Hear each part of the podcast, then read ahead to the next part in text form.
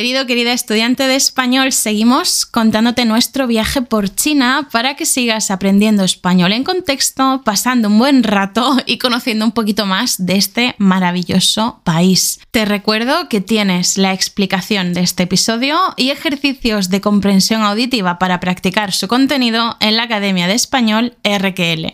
Comenzamos.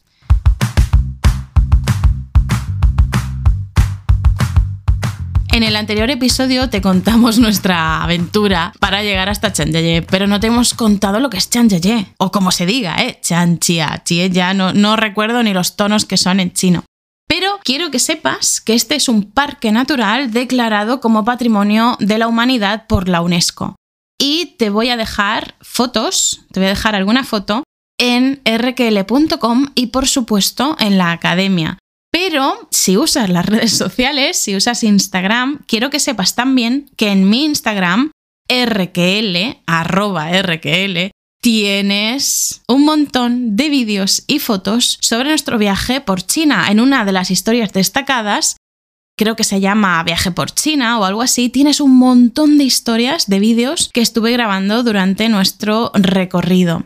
Pues bien, en este parque, o más bien Utilizando los paisajes de este parque, se grabó parte o gran parte de la película Avatar. Ya no sé si la segunda parte también, imagino que sí, pero la película Avatar utilizó el impresionante, espectacular, indescriptible paisaje de este parque natural de Chanjiaji. Este parque natural está situado al lado de una ciudad que ahora tiene el mismo nombre, y muy cerquita de este parque natural está el distrito de Wulingyuan, que pertenece a la ciudad de Chanjiaye. Y ya te digo que Wulingyuan, vamos, te aviso de que cuando nosotros viajamos estaba completamente vacío, completamente vacío. En nuestra vida hemos visto algo tan vacío en China. Sí, porque se nota que es un pueblo que está basado en un complejo turístico, es decir, el pueblo está creado o bueno, o por lo menos había un pueblo antes y, en ese pueblo se creó un complejo turístico que es la actividad económica principal de allí y tiene edificios muy chulos, hoteles, restaurantes, pero estaba todo vacío, parecía una ciudad fantasma. Sí, sí, estaba, de hecho los restaurantes y los hoteles estaban cerrados, es que no había gente.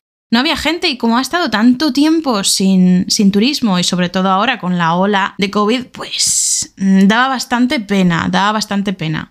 Pero bueno, vamos a seguir. Os vamos a contar un poquito o te vamos a contar un poquito cómo fue nuestra visita por el parque. Lo habíamos dejado en que a la mañana siguiente nos volvimos a encontrar al chico aquel de la noche que pensábamos que podía ser un estafador. Y bueno, nada, después de saludarlo, fuimos a hablar con el dueño del hotel y nos explicó con un mapa las rutas más importantes para hacer dentro del Parque Nacional. Que por cierto, cuando China abra para el turismo, si tienes ganas de visitar estos sitios tan espectaculares, de verdad que te invitamos enormemente a ello. Chanjiaye, este parque natural, se ha convertido en nuestro top 1 de China, sin exagerar. El lugar más espectacular que hemos visitado en China. Y probablemente lo sigue el Buda de Leshan, ¿no? Y puede que después... Las grutas de Longmen. Eso es, las grutas de Longmen, que son espectaculares también, pero Chanjiaye, sin duda, está en el top 1. Bueno, Yansuo ya no tengo claro en qué lugar ha quedado. Pero ¿eh? no solo el parque nacional, sino todos los alrededores, toda la visita de Chanjiaye, todos los paisajes de Chanjiaye, el parque nacional y, los otros paisajes que visitamos, un espectáculo. Como la montaña de, Tianmen. Sí, de Tianmen. El teleférico, el puente de cristal, del Gran Cañón, todo, un espectáculo. Sí, sí, un completo espectáculo. En fin, el caso es que el dueño del hotel nos ayudó a guiarnos por el parque, nos dijo los sitios principales que teníamos que visitar y... Es más, no, perdón, nos hizo la ruta de dos días, lo que teníamos que visitar el día 1 y lo que teníamos que visitar el día 2. Y comenzamos con el día 1. Llegamos hasta la entrada, que estaba al lado. Estaba a 500 metros. A 5 minutos de, de, nuestro hotel una entrada espectacular de un, complejo espectacular, cero personas. Cero. Y solo estaba abierto el Starbucks. que menos mal. Y, el Kentucky Fried Chicken, el KFC. El KFC, como decimos en España, el KFC. Era eh, sábado, ¿eh? Recordemos. Sábado. Ni Dios. Nochebuena. Coño, ya ves. Era Nochebuena. Y allí estábamos como 20 personas. Sí, no había ni Cristo, ni Cristo. Así que fuimos al Starbucks, cogimos un café para Sí. iniciar la mañana. Nos fuimos a comprar una entrada, que es la primera vez en mi vida que compro una entrada en China y no hay nadie, Sin hacer cola, sin hacer nada de cola. nada. Y ya nos entramos y fuimos directos a- al autobús. Sí, porque el parque natural es gigante, es, Enorme. es enorme. Y había como, no sé, ¿qué- qué habría? 80 millones de autobuses. esperando que están incluidos en la entrada para transportar a la gente. Solo había uno o dos en actividad. Sí, a lo largo del parque, en sus correspondientes paradas, había de vez en cuando como mini estaciones de autobús, ¿no? Paradas, sí. Sí, y, y había estacionados, había aparcados varios, muchísimos autobuses, todos vacíos, parados, porque no, no había movimiento. No había movimiento de gente, no había turismo. Así que había pocos autobuses en movimiento, en activo. Pero bueno, el caso es que nos montamos en un autobús sin tener ni puñetera idea de dónde coño había que parar, porque no había carteles, no El- había el mapa- señalizaciones. El mapa que nos dio nuestro, nuestro amigo de- del hotel donde estábamos nosotros estaba en chino y los nombres estaban muy pequeñitos con caracteres chinos y no los distinguíamos. A ver, yo podía entender pues alguno, pero es que no me servía de nada entender los caracteres si no había señalizaciones, si no había carteles, si, en el autobús no había una ruta marcada de primero aquí, luego aquí, luego allá. No había nada. Había que decírselo al conductor. Pero claro, nosotros como pardillos nos montamos en el autobús esperando a que sucediera algún milagro, a ver si la primera parada era para nosotros, claro. Y evidentemente no. Por suerte había una chica allí que parecía que era guía, no hablaba inglés, hablaba chino, pero bueno, mi chino eh, fue suficiente para comunicarme en ese momento. Y nos ayudó diciéndonos dónde nos teníamos que bajar y nos dijo que ella iba a hacer el recorrido más o menos igual que el nuestro, al menos el comienzo. Y entonces lo que hicimos fue estar más o menos siguiéndola, más o menos, no todo el tiempo, pero las dos primeras paradas la hicimos gracias a, a esta chica tan amable. Entonces nada, pues llegamos allí, tuvimos que coger un ascensor hasta subir a un punto alto para iniciar la ruta, porque este primer día la ruta era por la zona alta de las montañas. Y nada más subir arriba, nos encontramos ahí a unos monos A unos monos muy monos. muy graciosos, rascándole la madre al hijo en uno de ellos, en otro monito chiquitito, mono grande, por allí dando vueltas. Pero nos dijeron que hay que llevar cuidado con Sí. los monos porque te pueden robar. Sí, sí. Eh, ¿Cómo se llama este animal? No me acuerdo, pero cuando estuve... ¿Dónde estuve, Antonio? En las cataratas del Iguazú, en creo. Perú. No, no, en Perú no. Bueno, da igual. Las llamas. No, no, las llamas no. las llamas no. Cuando creo que fue en las cataratas, en las cataratas del Iguazú. Ahí había también unos animales, coatíes, ¿eran coatíes? No sé. No, no sé. Unos animales muy graciosos, muy bonitos, muy, muy monos en las cataratas del Iguazú, en Argentina, y me robaron. Esos hijos de puta. Esos Sí, cabrones. sí, lo- los monos Me son robaron. graciosos, pero tienes que llevar cuidado No. porque primero pueden ser agresivos si notan peligro y luego lo segundo que te pueden robar. Pero lo de Argentina no eran monos, ¿eh? Eran otra cosa. Es que no me acuerdo. No me acuerdo. Da igual, da igual. Pero el caso es que yo ahí estaba sentada, mm, reventada, muerta de cansancio, después de recorrer buena parte de las cataratas de Iguazú. Y tenía que comer, y tenía una bolsa a mi lado, y ahí vino la mierda del coati este, o lo que, como se llame, que yo lo digo de broma, ¿eh? Que vivan los animales. Soy defensora de los animales Hasta que te putean. hasta que me putean. Pero vino el capullo este del animal y pues me robó y además de forma agresiva. Reventó la bolsa el capullo este. En fin, el caso es que hay que llevar cuidado con los monos. Por eso, nosotros cuando llegamos abajo, que ha dicho Antonio que cogimos un autobús, hay un autobús, un ascensor. Cogimos un ascensor que tenía las paredes transparentes de cristal y por eso la vista en la subida en ascensor era espectacular y veíamos o vimos desde arriba, vimos desde arriba las montañas, vamos, eh, estas, estas formaciones montañosas tan peculiares que existen en Zhangjiajie, que no es como cualquier montaña. Que son como picos salientes que te rodean por todos lados, un montón de picos, igual que la ciudad esta, Oxford, que es la ciudad de las agujas, ¿se llama o algo así? Pero por las iglesias, ¿no? Sí, sí, creo que sí. Sí. Pues como si fueran montañas como En forma de agujas aguja, sí. rodeándote, espectacular. Y sí, como ha dicho Antonio, nada más salir del ascensor, toda esa zona estaba llena de monos. Súper bonitos. Y bueno, nada, después empezamos ya a pasear por la zona, a seguir la ruta y a empezar a ver miradores sin parar. Era un no parar de estar haciendo fotos, de ver miradores súper bonitos, de ver... Bueno, era todo el tiempo haciendo fotos, sin parar. Yo que no suelo hacer fotos, no paré de hacer fotos.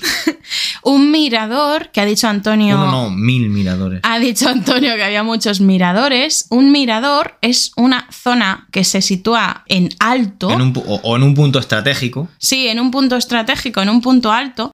Por ejemplo, los soldados tenían que construirse o tenían que alojarse en miradores para poder atisbar al enemigo cuando se acercara. Pues para hacer fotos, para tener unas buenas vistas, siempre hay miradores. Por eso cuando viajes por España verás el mirador de no sé qué, el mirador de no sé cuánto.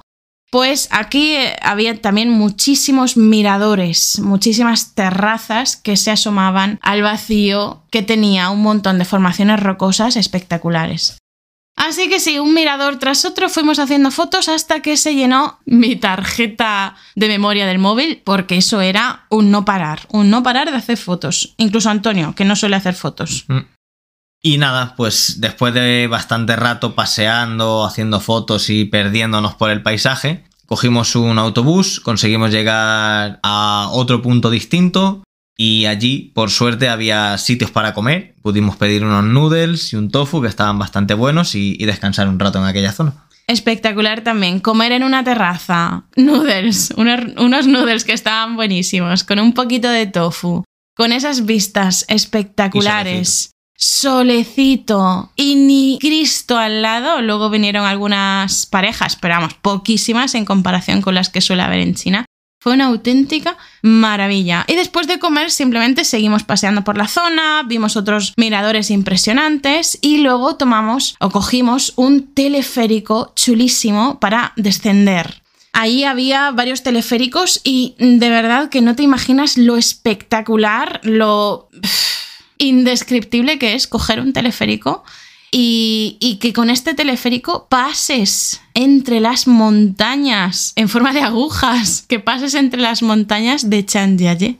Brutal. Rozándolas. Como si las rozaras. Eh, Era brutal, sencillamente brutal. Y con una caída por debajo importante. Sí, sí, a una persona que tenga vértigo no puede subir a ningún teleférico de estos. Era brutal, sin palabras. Pero sí, sí, muy, muy bonitos los teleféricos.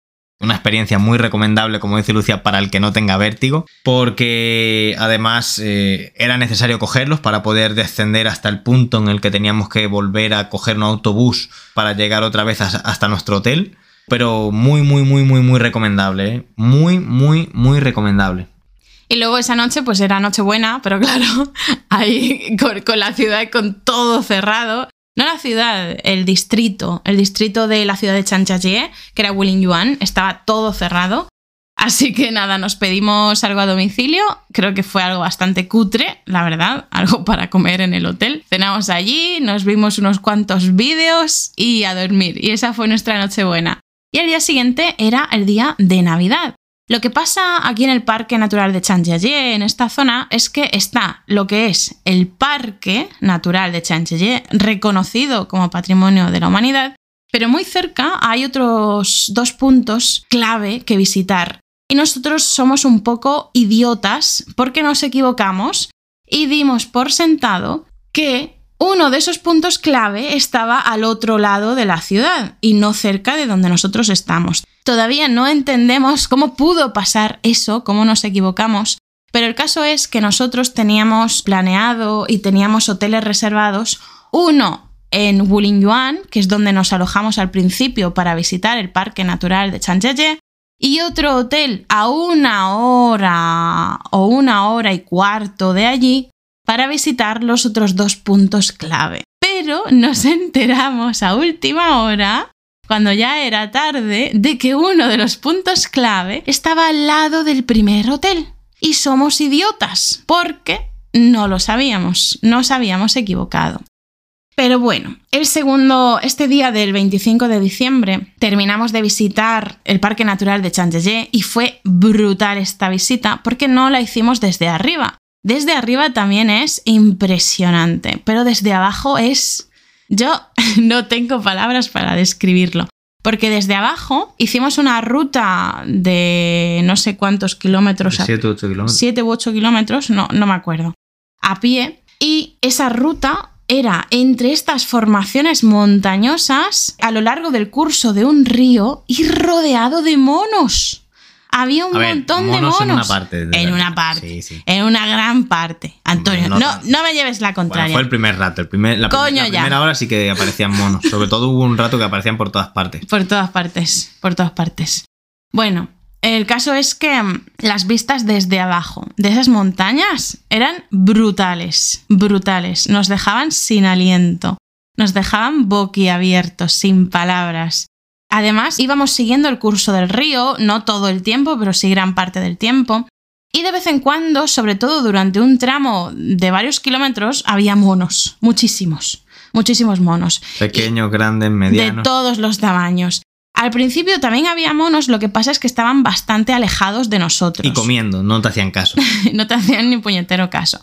Estaban bastante alejados. Entonces sí había monos. ¿Eh, Antonio? No me lleves la contraria. Sí, pero, Coño ya. pero a partir de que pasábamos Coño un ya. punto ya no, ya no hubo más. Bueno, y después de verlos alejados durante un gran tramo del trayecto, luego de repente los teníamos ahí. A menos de un metro, al caer del camino, de la senda, estaban ahí los monos. Y si los quieres ver, están en una de las historias destacadas de mi cuenta de Instagram, RQL. Ahí están, en, la historia destacada que se llama Viaje por China, en una de esas, de esas historias, de esos vídeos, vas a ver a estos monos tan graciosos. y creo que también hay un reel, hay un reel de Instagram con un vídeo de estos monitos tan monos. En fin, el caso es que estuvimos paseando por allí, andando durante unos cuantos kilómetros. Y después me suena que nos subimos a alguna montaña más, que cogimos otro teleférico, es decir, había un montón de cosas que hacer.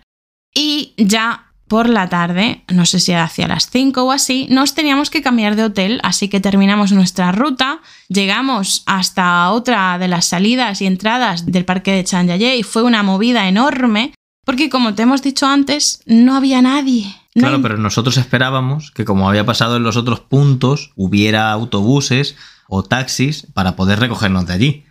El problema era que estaba en un pueblecito dentro del distrito muy pequeño, no había apenas actividad por allí, pasaba un poco como donde estaba nuestro hotel, que estaba todo parado, no había turismo, no había nada. Fuimos a preguntar a un autobús, nos mandó a otro, fuimos a preguntar al segundo autobús, nos dijo que no. Y nos pusimos a esperar taxi y ahí estuvimos un montón de rato pidiendo también taxi por la aplicación, no llegaba nadie. No había nadie, nadie, nadie. Porque este era otro distrito. Era otro distrito de la ciudad de Chanyaye. Pero, claro, antes estábamos en el distrito de Wulingyuan, que es donde se ha creado todo el complejo turístico de hoteles y restaurantes para los turistas. Y la otra entrada, que creo que era la entrada oeste al parque, pues no tenía nada. nada. No había nada. No había taxis. Increíble, es que estábamos incluso echando de menos a los típicos estafadores taxistas falsos, porque les habríamos pagado lo que hubiera hecho falta para que nos sacaran de allí. Pero no había nadie, estábamos más solos que la una. Y si me dices, me puedes preguntar, pero Lucía, ¿no podíais volver andando? Pues no, no podíamos, no podíamos volver andando porque estábamos lejísimos, a más de media hora en coche y además con una carretera de por medio. No es que hubiera calles, es bueno, sí, al salir de la entrada o salida, claro, había una calle larga con comercios y ya, y ya está, ya está. No había nada más. No formaba parte de una ciudad. Es un distrito alejado de la mano de Dios. alejado de la mano de Dios. Por eso nos vimos ahí sin nada que hacer, sin opciones. Y viendo la opción de que a ver cómo volvíamos a Yuan, al hotel. Porque teníamos que recoger las maletas Y e, ir- e cambiarnos. irnos a la ciudad. Eso es. Sí, por lo que estaba diciendo antes, ¿no? Que para visitar el Parque Natural de Chanjaye estábamos alojados en ese hotel pero luego para visitar otro punto precioso como es la montaña Tianmen, que es la puerta del cielo, teníamos que alojarnos en la ciudad más cerca de Tianmen, porque si no habría que hacer una hora y cuarto de ida, una hora y cuarto de vuelta y eso no era posible. No tenía ningún sentido, por eso nos teníamos que cambiar de hotel. El caso es que al final tuvimos la enorme suerte de Nos metimos hacia el pueblito, hacia el distrito, hacia las casas del distrito. Sí, sí, estuvimos andando un buen rato. Nos compramos una bolsa de mango, deshidrat mango deshidratado para alegrarnos un poquito la vida. Y al final, por suerte, encontramos un taxi que teníamos un poco de miedo de que nos estafara, porque tenemos esta experiencia demasiado experimentada. Pero no, ¿eh? Valga la redundancia, pero el chico se portó súper bien, se portó de maravilla. Nos llevó hasta el hotel le pagamos. Le preguntamos si nos podía llevar a la ciudad y nos dijo que sí, que también. Sí, así nos esperó, bajamos las maletas y nos llevó. Eso es, nos esperó ahí. Y además, pactando el precio las dos veces y no nos subió ni medio yuan. No, no. O sea, el tipo fue un fenómeno. Sí, fue muy correcto. Vamos, fue como hay que ser, coño. es que parece, parece, que sea algo raro, pero no, fue como hay que ser, coño. Sin estafar a nadie. Ole. Y ahí empieza una segunda aventura. El chico nos esperó, recogimos nuestras cosas en el hotel, nos llevó hasta el nuevo hotel y aquí es donde comienza la gran aventura que tuvimos el día de Navidad. Antonio, ¿quieres tener los honores de contar cómo fue esta gran aventura el 25 de diciembre, día de Navidad? Bueno, pues nos pegamos como una hora en el taxi Llegamos a Chanyaye, a la ciudad, empezamos a entrar a la ciudad y de repente vemos que, se empieza a meter a una calle un poco. una calle un poco escondida. Nos mete por un callejón y de repente nos dice, bueno, pues ya hemos llegado. Y nosotros nos quedamos en un callejón que estaba todo apagado y dijimos. Claro, eh, yo, yo iba siguiendo el mapa. Yo iba siguiendo el mapa porque el chico tenía el mapa en su móvil, pero yo aparte lo tenía en el mío porque me gusta controlar que las cosas vayan bien. Entonces yo iba siguiendo el mapa y, nos íbamos adentrando en ese barrio mucho más oscuro, con calles muy estrechas, muy, muy, muy china, profunda. Y ahí ya nosotros nos empezamos otra vez a decir, ¿por qué somos tan gilipollas? De verdad, es que somos gilipollas. Por la misma razón que en el primer hotel, en el episodio anterior, que te lo hemos dicho, nos preguntamos a nosotros mismos por qué éramos tan gilipollas, pues aquí otra vez, adentrándonos en ese barrio oscuro, con zonas en obras. China profunda, profunda, subterránea, por decirlo así. Estábamos al lado de una avenida, pero la calle era una calle estrecha sin apenas tráfico, con todas las luces apagadas. Sin apenas no, es que no había, es que no se podía pasar. El asfalto levantado en algunas partes, bueno, y encima lloviendo, chispeando. Un espectáculo. El chico nos dijo, bueno, bajaros aquí que es esta calle, y nosotros, ¿seguro? Sí, sí, sí, es esta calle. Venga, pues nada, gracias, le pagamos y se fue. Sí, claro que era esa calle, es decir, yo lo, estaba, ¿eh? lo estaba viendo en el mapa. Antonio era el que estaba, que no se lo podía creer. Y yo digo, Antonio, que está en el puñetero mapa, que pone que está aquí el hotel, vamos a andar un poquito. Y Antonio haciendo drama, madre mía, siempre hacemos lo mismo. Claro, luego compramos, luego pagamos un hotel caro y también se queja aquí Antonio. Pero bueno, el caso es que este hotel creo que nos había costado 15 euros la noche, ¿vale? Es decir, también estamos hablando de un, precio de chiste, un precio de Compra reservado en Booking, ¿eh? O sea, ah. que no lo reservamos por nuestra cuenta, en una web china, no, no, no, no, no en Booking, booking.com, ¿vale? Es la página que usamos, no estamos haciendo una cuña publicitaria. De hecho, no cobramos, pero Booking, si nos escuchas, estamos abiertos a negociar. en fin, ahora sabrás por qué te estamos diciendo que fue en Booking. Porque ojo, ojo. La traquita. Ojo la traca, ojo el marrón, ojo el problemazo. Repito, día de Navidad. Es que tuvimos una suerte que vaya tela. Por favor, si llegas hasta aquí en el episodio, luego me escribes un correo y me lo cuentas, porque ojo a la traca, al marrón que tuvimos. Nos bajamos del taxi. La calle estaba en obras. Estaban ahí haciendo un ruido brutal de obras y bueno, en fin, había un montón de hoteles y estaban casi todos chapados, cerrados. Estaban casi todos los hoteles cerrados. Fuimos avanzando por la calle los pocos vecinos que había en la calle mirándonos, como diciendo, ¿a dónde van los lauaes esto? ¿Los, los extranjeros estos a dónde van? Primero nos costó bastante encontrarlo, porque no encontrábamos el cartel, porque además estaba oscurísimo, no Sí, se sí. veían, y encima estaba chispeando, repi- repito, ¿eh? Sí, sí, o sea, imagínate la escena. Nosotros con un maletón de 25 kilos, arrastrando por la calle esta adosada de una manera un poquito lamentable, haciendo bastante ruido arrastrando esa maleta. Otra maleta, pero pequeña, de estas de mano. Aparte, unos mochilones bestiales que llevábamos cada uno, bolsas de comida, bolsas de comida. Creo que llevábamos hasta una puñetera garrafa de agua, que hay que ser un poco idiota para mm, viajar con una garrafa de agua, pero así éramos nosotros. Y todo a oscuras, a oscuras, con el ruido de la obra. Me marcaba que el hotel estaba ahí en el mapa, pero no lo encontrábamos. Seguimos avanzando un poco, pero es que estaba todo a oscuras. Y no había ningún cartel iluminado. Y de repente llegamos a una puerta y digo, Antonio, este es nuestro hotel. Es decir, el cartel del hotel estaba tal cual en la foto. Estaba el cartel con su nombre en chino, la entrada era la misma. Pues sabes qué, querido, querida estudiante de español, el hotel estaba cerrado. Y cuando digo cerrado, digo que estaba cerrado a cal y canto. Sí, sí, que no cerraba ese día, no, que estaba cerrado. el- Cerrado. El, negocio. El negocio había cerrado. Está con un candado además en la puerta Sí. para, para que no se pudiera abrir. Estaba sin actividad ninguna y se notaba que ya llevaba cerrado un tiempo. Estaba con un candado de estos largos de bicicleta. Un candado que se les pone a las bicicletas para. para... Candado casi de preso, Sí. de presidiario. Estaba chapado el puto hotel. Es decir, habíamos reservado en un hotel que estaba chapado. Reservado y pagado. cerrado. Estaba, estaba, es que eh, en esos momentos no, no, No, no- no nos lo podíamos no creer. nos lo podíamos creer. Es decir, estábamos agotados de la paliza que llevábamos ese día de visitar el Parque Natural de Chanchallé. Del viaje en coche. De los no sé cuántos kilómetros que habíamos andado. Teleférico, el De- coche. bueno, el teleférico no cansa, pero bueno. No, pero- Del viaje, en bueno, de la aventura de no encontrar taxi ni autobús para salir de la puerta oeste de Chanjayé. Estábamos muertos de cansancio, muertos de hambre, estaba lloviendo, íbamos ultracargados. Llegamos al puto hotel y resulta que estaba cerrado. Eh, Es que parecía todo una broma de mal gusto y además era el maldito día de Navidad.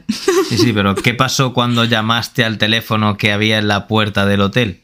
Vale, bueno, lo primero que hice fue ir a la aplicación de Booking, buscar los números de teléfono del hotel, llamé y no me respondió ni Cristo, ni Dios. Y uno de los teléfonos me dijo que no existía. Digo, maravilloso, estupendo de la vida, perfecto. Y bueno, en la puerta del hotel había un número, así que llamé a ese número. Me respondió una chica, evidentemente no hablaba inglés, así que me puse a hablar mi chino, que no es para tirar cohetes, precisamente, y menos hablando por teléfono. Entonces me puse a hablar en chino, le dije que estábamos en el hotel, en la puerta del hotel, que la puerta del hotel estaba cerrada, que viniera a abrirnos. La chica se quedó muerta, se quedó loca. Se quedó muerta, de verdad. Y, llamó a su, supongo, lo que sería su pareja, su, su novio o su marido, y se unió a la llamada. Así que imagínate el espectáculo de, de ahí que teníamos justo enfrente del hotel, en esa calle estrechísima, angosta, una obra, y estaban ahí los albañiles mirándonos, que éramos el puto espectáculo de los albañiles. Sí, que nos miraban diciéndonos, pero estos, estos imbéciles que hacen aquí si está cerrado. Estos, estos extranjeros imbéciles cargados de maletas en la puerta de un hotel cerrado, ¿qué coño hacen aquí? Y yo hablando en, en mi chino vamos, a los albañiles les faltaban las palomitas, básicamente. Y entonces el chico y la chica de la llamada no daban crédito, no se podían creer lo que yo les estaba diciendo y no, no me decían nada que tuviera sentido. Es decir, no me decían el hotel está cerrado, no me dijeron eso. Es que era, era como si lo que yo les estuviera contando no tuviera ningún sentido para ellos. Yo les decía que estábamos en la puerta del hotel y no, no entendían qué cojones estábamos nosotros haciendo en, en ninguna parte. Así que llegamos a la conclusión de que ellos seguramente eran los dueños del local. del local. No del hotel, del local. ¿Por qué? Porque normalmente estos edificios son alquilados, no son en propiedad. Así que seguramente el hotel estaba más que chapado, más que cerrado, y el cartel que había en la puerta, que yo no entendí qué coño decía, probablemente era para alquilar el puñetero local. La pareja del teléfono acabó riéndose porque no entendían qué coño yo les estaba diciendo. Y yo no los entendía demasiado bien a ellos. Entre el ruido de la obra, la lluvia, etcétera. El cabreo. El cabreo. Lo último que me faltaba era que se pusieran a reírse. Total, que colgué y me puse a buscar un número de emergencia en Booking. Había un número de emergencia, por suerte, y tampoco entendía mucho porque había muchísimo ruido en la calle. Es decir, todas las cosas que pueden salir mal, salieron mal, ¿vale? Imagínate la escena, de verdad. Con el escándalo del ruido de la obra, con la lluvia, con la mala cobertura o lo que fuera eso. Era una llamada internacional, además. Pero bueno, más o menos me entendí con la chica que me atendió. Le estuve contando lo que había pasado a la chica en inglés, no sé en qué país estaría ella. Pero el caso es que me dijo, vale, voy a intentar ponerme en contacto con el hotel. Le digo, inténtalo todo lo que quieras, pero está cerrado. Total que me colgó, les llamó al hotel, evidentemente, como ya le dije, no se lo cogieron. Así que me llamó de vuelta y me dijo que lo sentía mucho y que buscáramos otro hotel y que nos pagarían la diferencia, que nos pagarían la diferencia por el mal trago que habíamos pasado y que ella también iba a buscar otro hotel para ofrecérnoslo.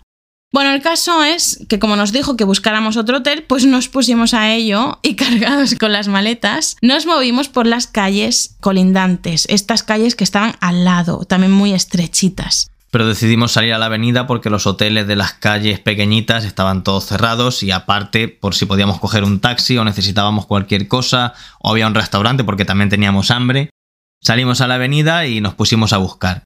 Y después de pensar un buen rato, dijimos, bueno, pues ya que somos gilipollas y hemos sido gilipollas, ahora vamos a buscar el hotel con más estrellas que haya aquí. sí, porque ya nos daba muchísimo miedo, muchísimo miedo reservar en otro hotel y que también estuviera cerrado, porque en esas calles había muchísimos hoteles cerrados. Así que dijimos, ni de coña volvemos a hacer los gilipollas en esta ciudad. Que esa ciudad, por cierto, al día siguiente la vimos mucho mejor y lo tenía todo cerrado. Era súper triste, súper triste. Desde luego está claro que la falta de turismo ha afectado muchísimo a esta ciudad, a esta zona, y los negocios han tenido que cerrar. La mayoría de los negocios han tenido que cerrar y de verdad que era muy triste. Al comienzo del viaje estábamos súper felices porque es muy cómodo viajar por China sin que haya gente, la verdad. No te puedes imaginar hasta qué punto es cómodo. Porque siempre que hemos viajado era increíble la cantidad de colas y horas de colas. Y bueno, en fin, el caso es que era muy cómodo, pero a partir del Chanjiaye nos sentimos bastante tristes porque no hubiera turismo. En fin, el caso es que no encontramos ningún bar, ninguna cafetería donde meternos a refugiarnos de la lluvia y a comer algo. Estaba todo chapado, cerrado, nos daba miedo reservar cualquier hotel, así que dijimos, bueno, vamos a pillar un hotel de 5 estrellas. Por primera vez en China, un hotel de 5 estrellas. Me quedé sin internet porque al hacer la llamada internacional se ve que me quedé sin, yo qué sé, sin datos, sin lo que sea. Me quedé sin internet.